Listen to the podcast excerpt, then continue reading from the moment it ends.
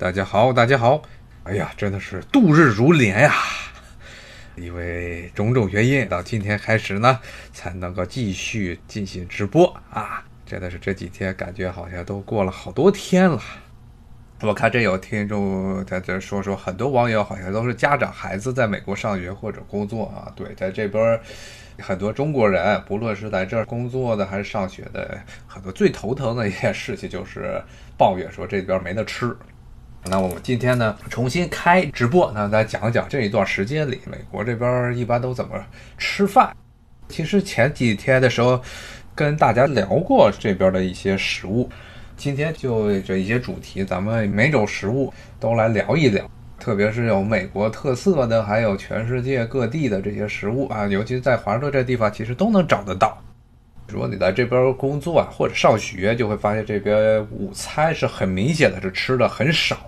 一般就是一个三明治就解决，两块面包，或者有的人就吃点薯片解决了。他们一个饮食上的原则就是尽量的中午吃的少，晚上吃的特别多。其实有一点就是中午吃少点，这不容易犯困啊，下午就不会睡觉。但是坏处呢，就是晚上会饿得受不了，所以他们晚上咔叽吃一堆，吃完之后还有吃甜品，在吃完甜品之后再看电视吃薯片，然后肥肉就堆到肚子上了，这是很多不健康的饮食习惯造成的直接的后果啊！就这边吃肥的比例很大啊，但是像现在疫情期间大家也只能够在家里养膘啊。今天其实就要围绕着美国吃中最重要的、经常吃的、最常见的这么一种食物，就三明治。中国人都长了一个中国的胃啊，只能是吃炒菜啊、炖肉，绝对不能吃三明治啊。但是很悲惨的是，这边美国基本上就跟英国一样，尤其是午餐的时候，都是以三明治作为主食。三明治可能这中国人都觉得这个很不好吃啊，非常不好吃。如果是按照国内的想法，一般的这个三明治，就像比如说赛百味那种啊，面包之间加一些火腿，加一些火鸡肉，再加点奶酪，这是常见的三明治，就这么吃了。其实就算是在美国，像赛百味这样的店，它现在都不算是很火的了，因为它食物确实是有点太单薄，而且以前像赛百味这种店都是标榜是说热量低。是健康食物，但是更多的现在出来了很多乱七八糟的所谓的健康食物，特别是什么地中海菜，这边最近流行的是地中海菜。我看这有听众说美国食材是很丰富的，食材确实是这边食物和种类还是挺多的，而且除非是有特别的需要，比如说一些动物的内脏不太好买之外，普通的肉都是比较好找的，鱼啊什么都比较好找，但是跟中国人吃的鱼不是很一样啊。这边的鱼跟中国不太一样，牛肉、羊肉，特别是猪肉比较讨厌。猪肉因为他们不放血，这个腥味特别重，而且美国人吃的猪排也是本来就带着一股比较浓的腥味儿啊，所以这边猪肉不是很好吃。他们猪肉一般都是做成培根。好像说最近美国要开始说闹猪肉荒了，因为美国的猪肉加工业是高度垄断的，就那么几家公司啊来做猪肉加工啊。这些公司最近因为受到疫情的影响，打击非常大，所以他们很多的猪肉加工厂都停工了。所以可能过几天这美国人要吃不上猪肉了，这是一个非常悲惨的事情。但是这其实从某一个角度来，你也可以看出美国的绝大部分的产业其实都是一个样，就是。高度垄断化，说是有市场竞争，但实际上绝大部分情况下，你如果是市场竞争，最后的结果就是赢者通吃。基本上这应该算是经济学幺零幺，照这边的说法，就经济学入门的时候都会强调的一个话题，就是自由竞争之后，赢者的话，那么规模扩大。扩大规模就能摊低成本，尤其前期的投资成本。所以你的规模越大，别人就越没办法跟你竞争啊，因为你可以分摊固定投资的收入。所以最后呢，就造成了赢者通吃。除非是严重的有地域性排斥的一些产业啊，比如说像这边的电信业，基本上就三家，三家大的，带一两家小的，是这么一种格局。他们的肉也是这样。因为你这个地区一旦一家肉厂做大了之后，他就会把那些小的屠夫啊，这边也没有原来的肉食店了，这些东西全部都没了啊！你去商场中买的基本上都是几个牌子的肉。还是回到今天话题，就是三明治。三明治这东西，咱们可能听起来都是非常的鄙视的啊。如果你只是吃普通的三明治的话，确实是很不好吃。不过当然呢，我觉得中国国内的很多这咖啡店的三明治做的也很诡异，就是它的面包。中国很多这种三明治的这个面包，在美国啊或者欧洲这些地方是不存在的，就是那种白的特别软的那种软趴趴的面包，在美国这边是绝对没有的。你在这边的三明治店里吃的那个面包都是比较硬的，非常硬的。中国国内的这种所谓的白色的很软的这面包，也经常被外国人拿来吐槽。你要在这边油管上找外国人在中国买食物，经常会出来吐槽中国的面包，白色的方块面包是惨不忍睹，不能吃。咱们也是来到美国之后，觉得美国这边的这种方片面包特别硬的这种方片面包不好吃啊，这基本上就是一个饮食习惯了。中国的那种方片面包应该最早是从日本那边搞过来的啊，日本人他把这个面包改良了，而且呢是东亚地区，它本身这小麦就不是特别适合于用来烘焙面包啊，牛奶吐司，这牛奶吐司。我吃了很久他们的面包，发现其实跟咱们国内的牛奶这种方片面包最接近的啊，是那个 brioche，就是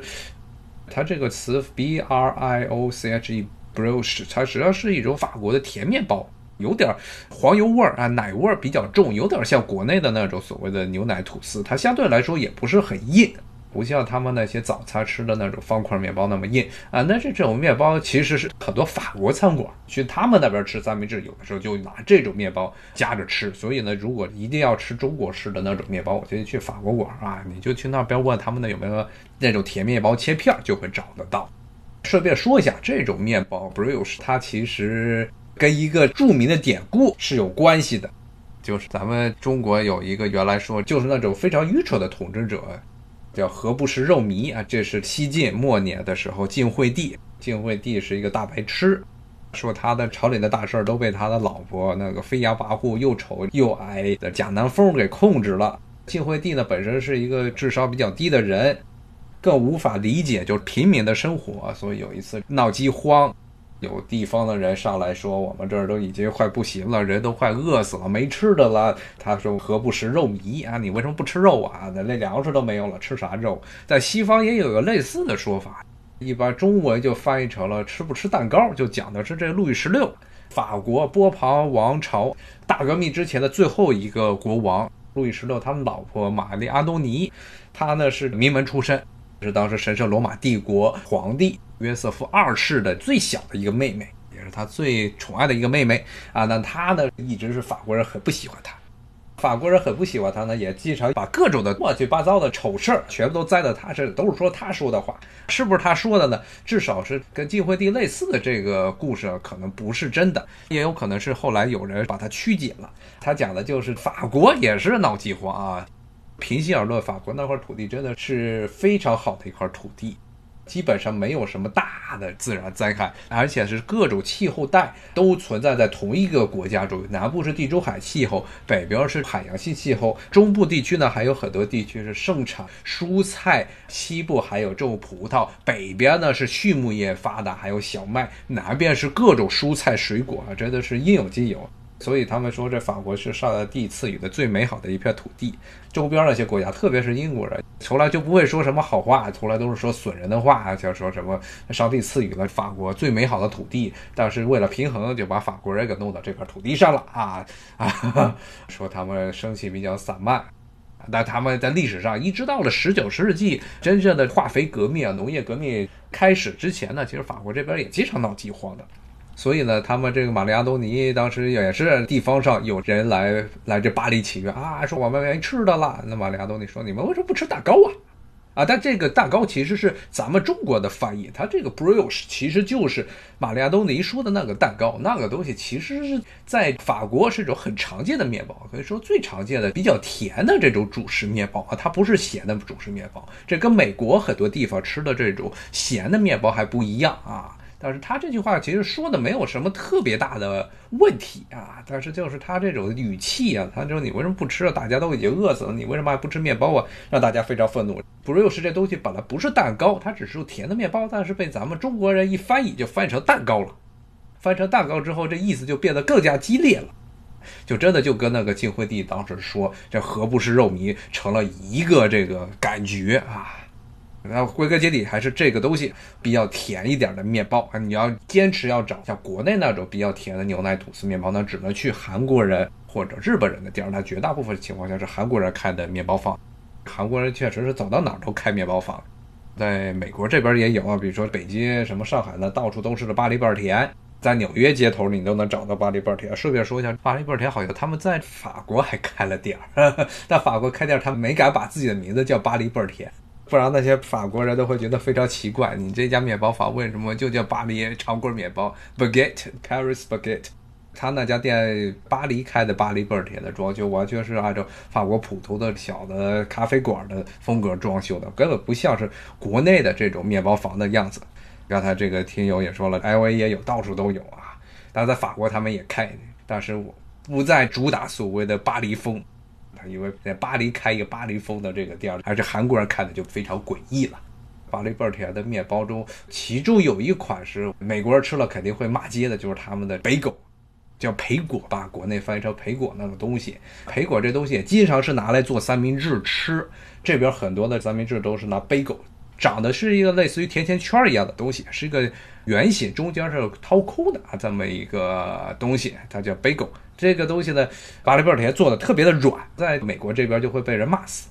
因为美国这边的贝狗你吃一口，哎呦，那叫一个硬，那比肉夹馍的那个白吉馍还要硬。它那东西还做起来特别麻烦，它是先用水把这面团给煮了，煮熟之后呢，再把这煮熟的这面团呢弄成这么一个圆环形，再上烤箱中去烤。所以它这水煮之后呢，留下来全是面筋儿啊，然后再拿火上去烤的话，就烤出来的是特别特别硬的一个玩意儿啊。那这个东西呢，在美国是非常非常普及的啊一个食物，特别是早餐，而且这贝果还特别难切，你必须用专门的刀去切。很多这咖啡馆有专门的切贝果的刀啊。我看这有听友说了，说犹太人吃的，对，传统呢是犹太人带到了美国来的。贝果这东西最早应该不是犹太人发明的，可能是波兰呀，包括东欧那一带的人吃的东西。但是犹太人在美国的绝大部分犹太人其实都是从东欧那边逃过来的，特别是原来十九世纪沙俄和德国民族主义高涨的时期的时候啊，都是排斥自己国家的犹太人。这些犹太人后来都受不了了，本国待不下去，全部都逃难到了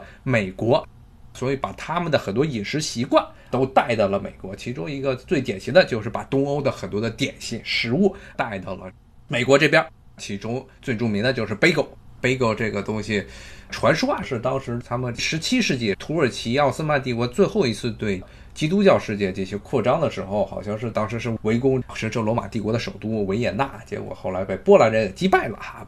波兰人当时是他们的国王带着骑兵千里奔袭，把土耳其人给歼灭的。说为了方便他们带干粮，就弄了这种叫 bagel 的啊，这么一种圆环系的面包环儿。它中间为什么有洞呢？就方便穿一串儿，然后架在一些杆子上，架在一绳子上，然后就带着背在身上呀，或者挂在什么地方，就带着到处跑了啊。据说是这么发明的。是不是这样？现在已经无从考证了。但是这种奇葩的食物，现在是你在美国所有的咖啡店，基本上去吃早餐必然会出现的一个东西，就是贝狗，而且是巨硬无比。上面呢，而且经常会给你撒一些芝麻，或者撒大蒜末。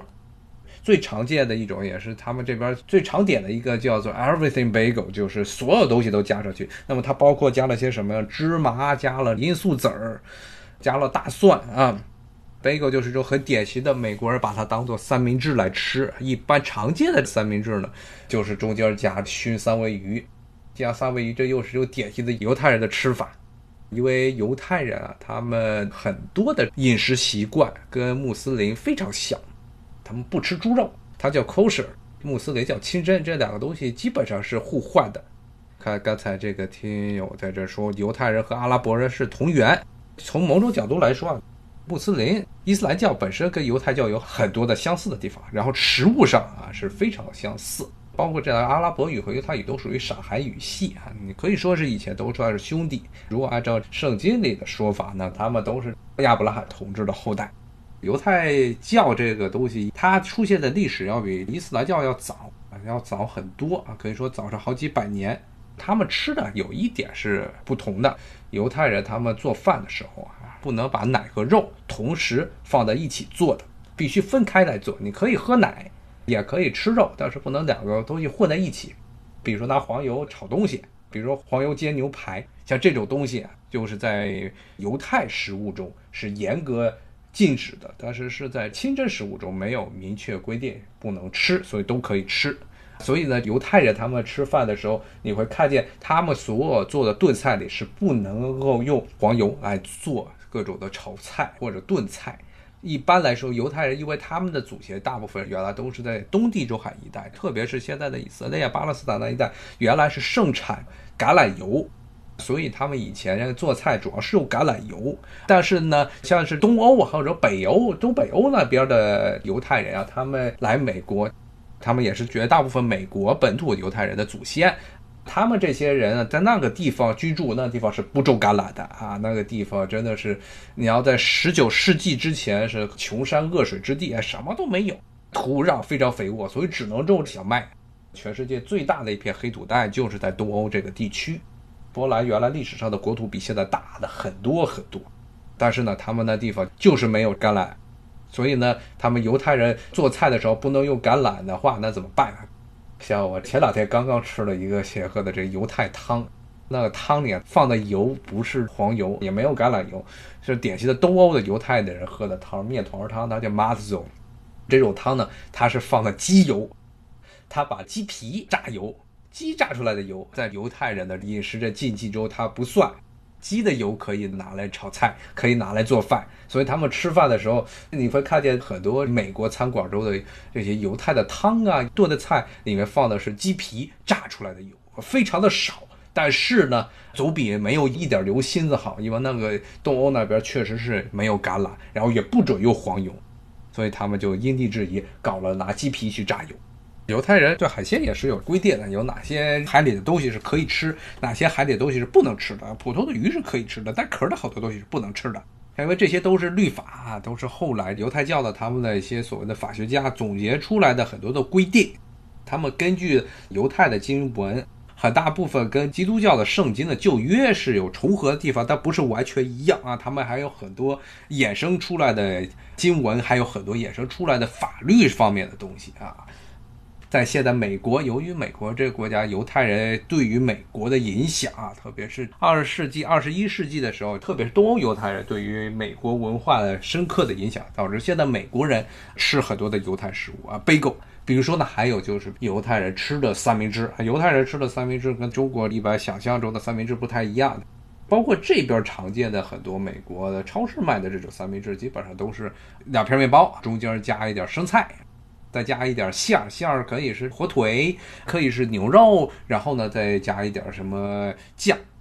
我看这个 T U 有这这问说多长时间去采购一次？其实最近一段时间采购的不多，我这季节一段时间就全部都是在点外卖了。反正因为每天我就吃差不多就一顿饭，或者加顿早餐，早餐吃个面包，中午一顿正餐，晚上就不吃饭了。因为咱在家里如果吃太多的话，就没有办法锻炼，所以只能一天就吃一顿饭，一顿半。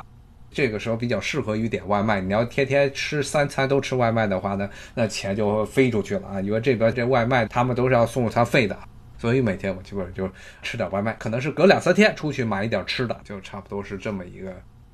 而且现在出门还是比较烦人啊！前两天叫了点外卖，看外面还是有一堆的人在走路，他们在外面锻炼，然后也不戴口罩。现在基本上这情况就是这样了啊，没有办法说什么。因为大家都不怕，那就只能大家好自为之了。我们这的基本上所有的企业，基本上没有哪一家公司没有人挂彩的啊，基本上都会中招。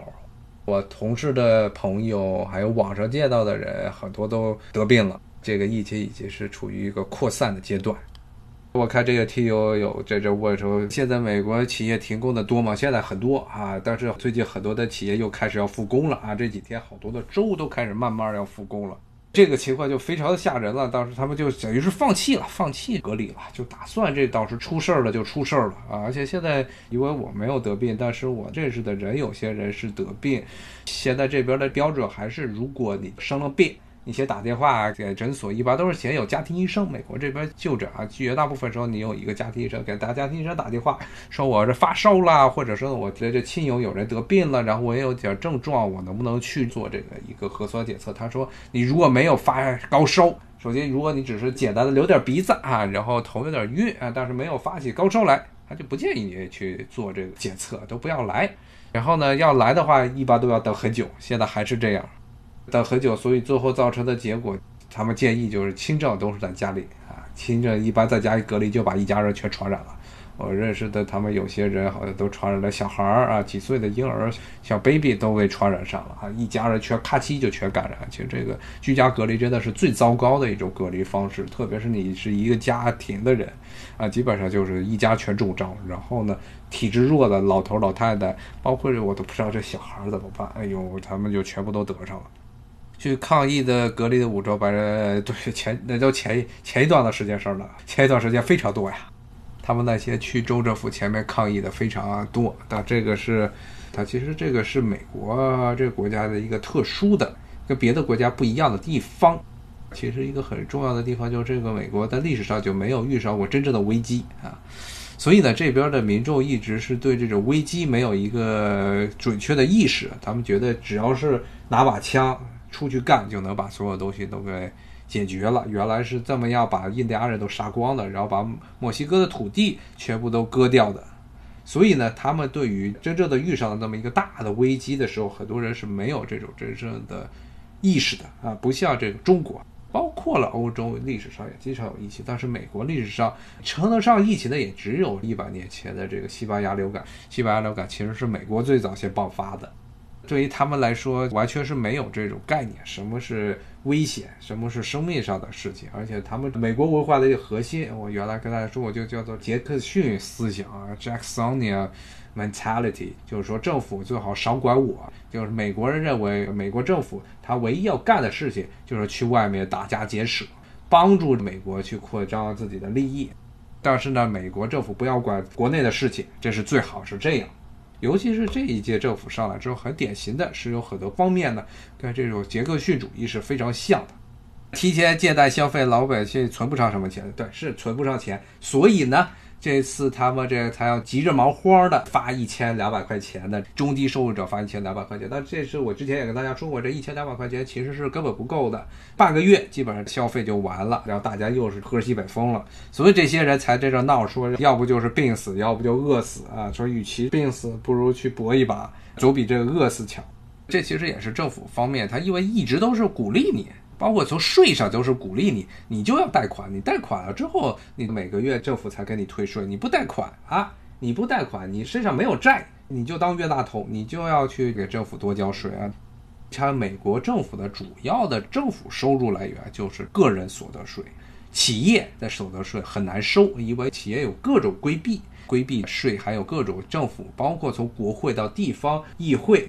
地方的州议会方面对企业都会有各种各样的税收的减免政策，包括富人其实也是，因为绝大部分富人都是把自己的财产都放到公司里了，企业享受这些各种税收方面的优惠，所以他们个人那些富人其实都是交的钱，包括他们税收比例，像巴菲特原来说过嘛，说他的交的税啊税率来说，甚至比在他家里打工的这女仆的税率都要低。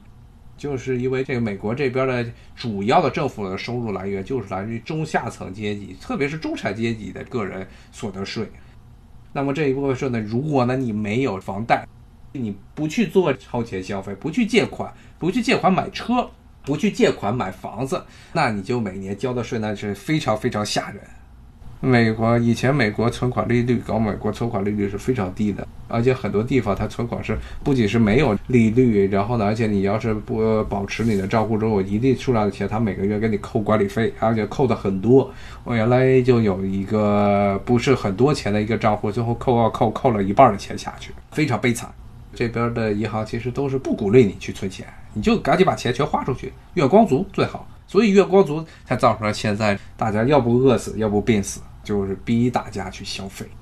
在社会还处于比较安宁、没有这种疫情的情况下，这种生活可以勉强得到维持。但一旦出了大事儿，如果企业在这里裁员啊，那很多人就真的是完蛋了，特别是那些中小企业者。啊，那那个东西，那个是一只眼睛，那叫智慧之眼。就是在一美元之后面那个东西，那种图案是十八世纪、十九世纪是流行于欧洲还有美国这种上层社会啊。其实这个跟以后可以有时间跟大家讲，他们美国那个时候所谓流行的这种上层阶级的这么一种思想。美国像美国建国的这些绝大部分的国父啊，都是共济会成员。